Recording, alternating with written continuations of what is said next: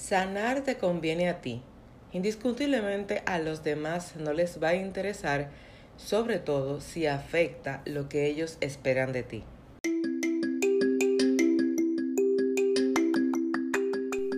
Tripulante a bordo, señoras y señores, bienvenidos a este vuelo donde estoy muy feliz de que estés aquí.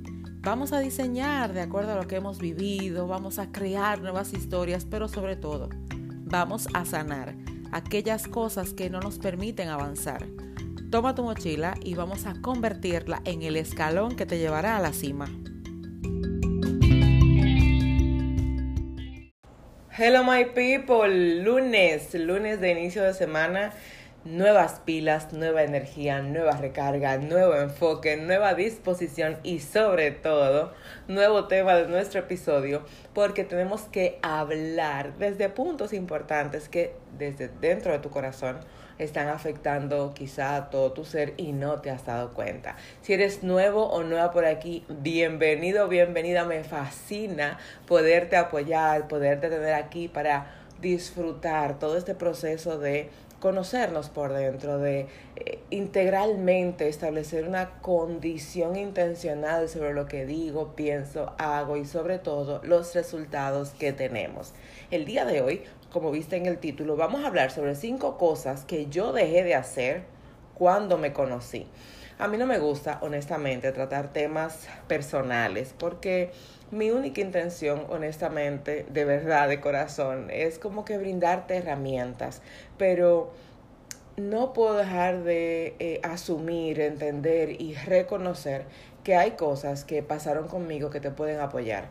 Hay cosas que de las que viví, que indiscutiblemente pueden ser un testimonio para ti, porque recuerda que todo lo que hago contigo de, en el proceso de mentorizar no se trata de conocimientos adquiridos, sino de resultados, herramientas y estrategias que te apoyen a ti a vivir de manera intencional, a disfrutar la vida que Papá Dios te dio, a, valorar quién eres y disfrutar todo el proceso.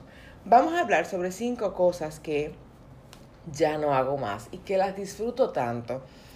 Yo pudiera hablar de muchísimas cosas más.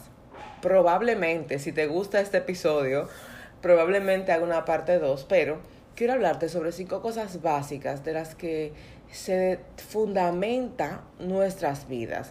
Pero antes de eso, tengo que mencionar sobre que todo esto fue posible porque me conocí.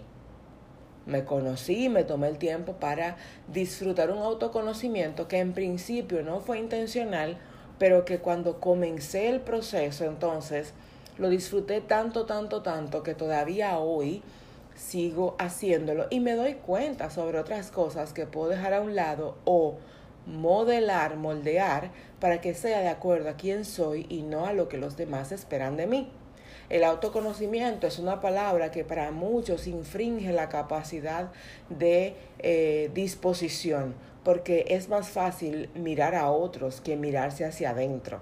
Es más fácil criticar a otros que reconocer las cosas que yo necesito mejorar. Es insuficiente para nosotros disponer tiempo de cerrar los ojos y decir, yo necesito disponerme a mejorar, a sanar, yo tengo que dejar de hacer esto, es mucho más difícil.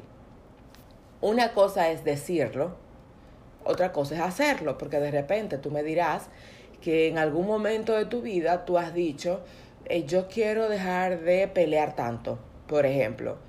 Pero ¿cuántos años han pasado y tú has dicho, tú sigues haciendo lo mismo? Sigues peleando ¿Cuántas veces tú dijiste, yo voy para el gimnasio y yo tengo que dejar de comer tanto? Y, y no lo has dejado de hacer. Y no has ido al gimnasio de manera persistente, perseverante. ¿Por qué? Porque esas decisiones las tomamos basadas en nuestras emociones y no en la realidad de nuestro autoconocimiento. ¿Necesitas adelgazar? ¿Necesitas ir al gimnasio? Probablemente sí, sea una necesidad. Pero la razón por la cual lo, lo vas a hacer, ¿cuál es? Adelgazar porque todo el mundo está delgado en tu entorno y tú te sientes como eh, una ballena. Ponete mamacita o papacito para... Eh, no, o sea, no es una razón que sustente y valide que lo hagas y que seas permanente en ello. Por eso, conocerte es necesario. Cuando te conoces, sabes cuál es tu temperamento, cuál es tu carácter, de dónde vienen tus decisiones, de dónde viene y, y sobre todo la historia que te precede, que te aporta a descubrir por qué tú haces y eres de cierta forma. Conocer tu historia te va a apoyar a evitar quejarte por las cosas que no puedes cambiar y buscarle la vuelta porque son parte de tu genética. Entonces, mientras menos te quejas de lo que no puedes alcanzar, tienes una gran posibilidad para desarrollar absolutamente todo lo que quieres con base sólida. Ahora sí, ¿qué pasó cuando me conocí? Primero, dejé de decir que sí a todo lo que se me pedía. Se me pedía que liderara cosas que, aunque yo las sabía hacer, no eran parte ni de mi pasión ni de mis habilidades. Aprendí a decir que no a compromisos a los que yo pudiera apoyarte pero realmente no se corresponde conmigo o no tengo el tiempo para hacerlo porque tengo otras prioridades muy claras o simplemente es mi tiempo de descanso y yo eso lo respeto tanto como irme a orar. Cuando tú aprendes a conocerte, reconoces por qué le dices que sí a todo el mundo y por qué te ves comprometida o comprometido con decirle sí a alguien en específico. Hay personas que nos han hecho bien, sí, y se agradece y se honra. Pero no por eso toda mi vida me la voy a pasar diciéndole que sí. Segundo, dejé de mendigar cariños y atenciones.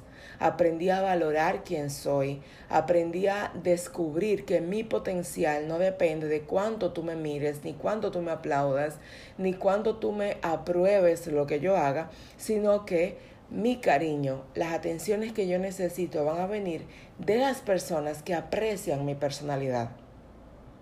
Y la verdad, en mi adolescencia, eso fue una de las cosas más terribles. Yo era de las que buscaba muchísima aprobación.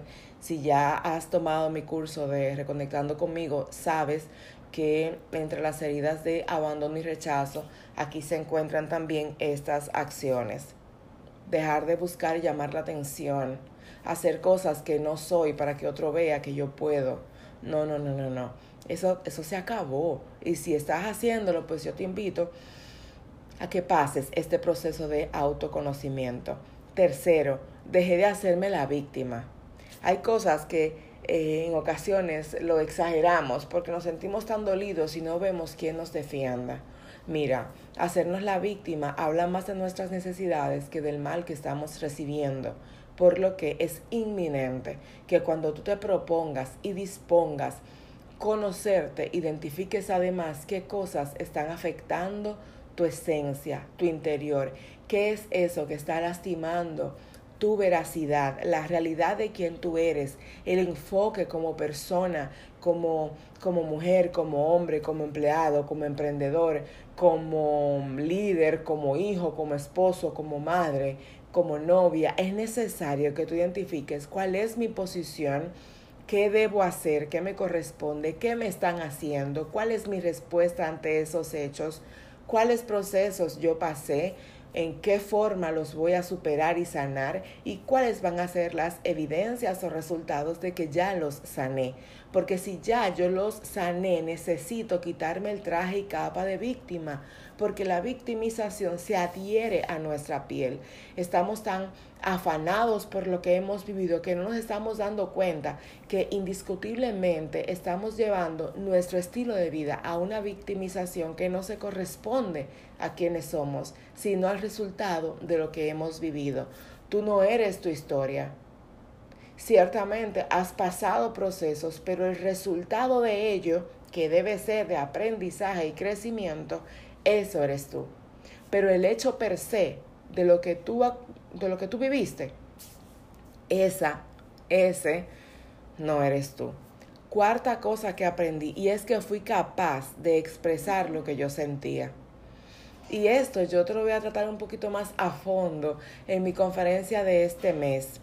Conócete por dentro, porque nosotros en ocasiones nos callamos para evitar que los demás se molesten, evitar que una palabra o acción mía eh, me provoque rechazo de otras personas. De repente no decimos lo que realmente queremos porque tenemos miedo de cómo el otro reaccione, de qué diga. Y la verdad es que no puede ser así. Si de verdad algo de esto te ha causado sentido, pues escríbeme a Instagram y con mucho gusto te paso el acceso para que puedas ser parte. Expresar lo que sientes no se trata de ser cavernícola y lastimar a tu entorno, porque a veces no sabemos manejar lo que sentimos y hablamos lastimando. Y la verdad es que lo que estamos haciendo es empeorar nuestra propia llaga y lastimar a otros. Por eso es que el que está herido hiere, porque inconscientemente dentro de sus posibilidades lo hace de manera muy, muy, muy alocada. Y por último, tomé consejos como punto de referencia y análisis y no como una orden. Anteriormente alguien me decía, ay, quieren, yo creo que tú deberías mejor respirar hacia abajo. Y yo lo tomaba como una orden, porque mi falta de identidad no me permitía relacionar ni dividir un consejo a una orden. Yo hacía de todos en mi entorno mis jefes, porque me faltó la autoridad en casa, mi autoridad paterna, no les respetaba, pasaron muchas cosas que afectaron mi estima, mi personalidad, la confianza que yo podía tener en mi papá y eso permitió que todos en mi entorno se convirtieran en mis jefes, en mis papás, en mis líderes. Cuando yo me conocí, entendí que un consejo es un consejo, que primero lo analizo, Luego evalúo cómo se aplica conmigo. Luego identifico de, de, qué forma aplicarlo a mi vida, porque una cosa es lo que me digan y cómo debo hacerlo, y otra cosa es que dependiendo de mi personalidad, yo lo voy a hacer. Y por último, la aplicación con medición. Es decir, yo no aplico cosas y simplemente a la ligera. Yo lo aplico y evalúo a la semana cómo me fue, qué resultados tuve, no tuve resultados distintos, sigo haciendo lo mismo o no, mira, wow, mejoré muchísimo en mi forma como me expresaba con los demás, estoy mucho más tranquila, plena. Bueno, pues justamente eso, eso es lo que yo necesito. Cuando tú tomas un consejo y lo aplicas sin evaluarlo ni identificar cómo aplicártelo, estás perdiendo tiempo, estás lastimándote porque estás haciendo cosas que no van contigo.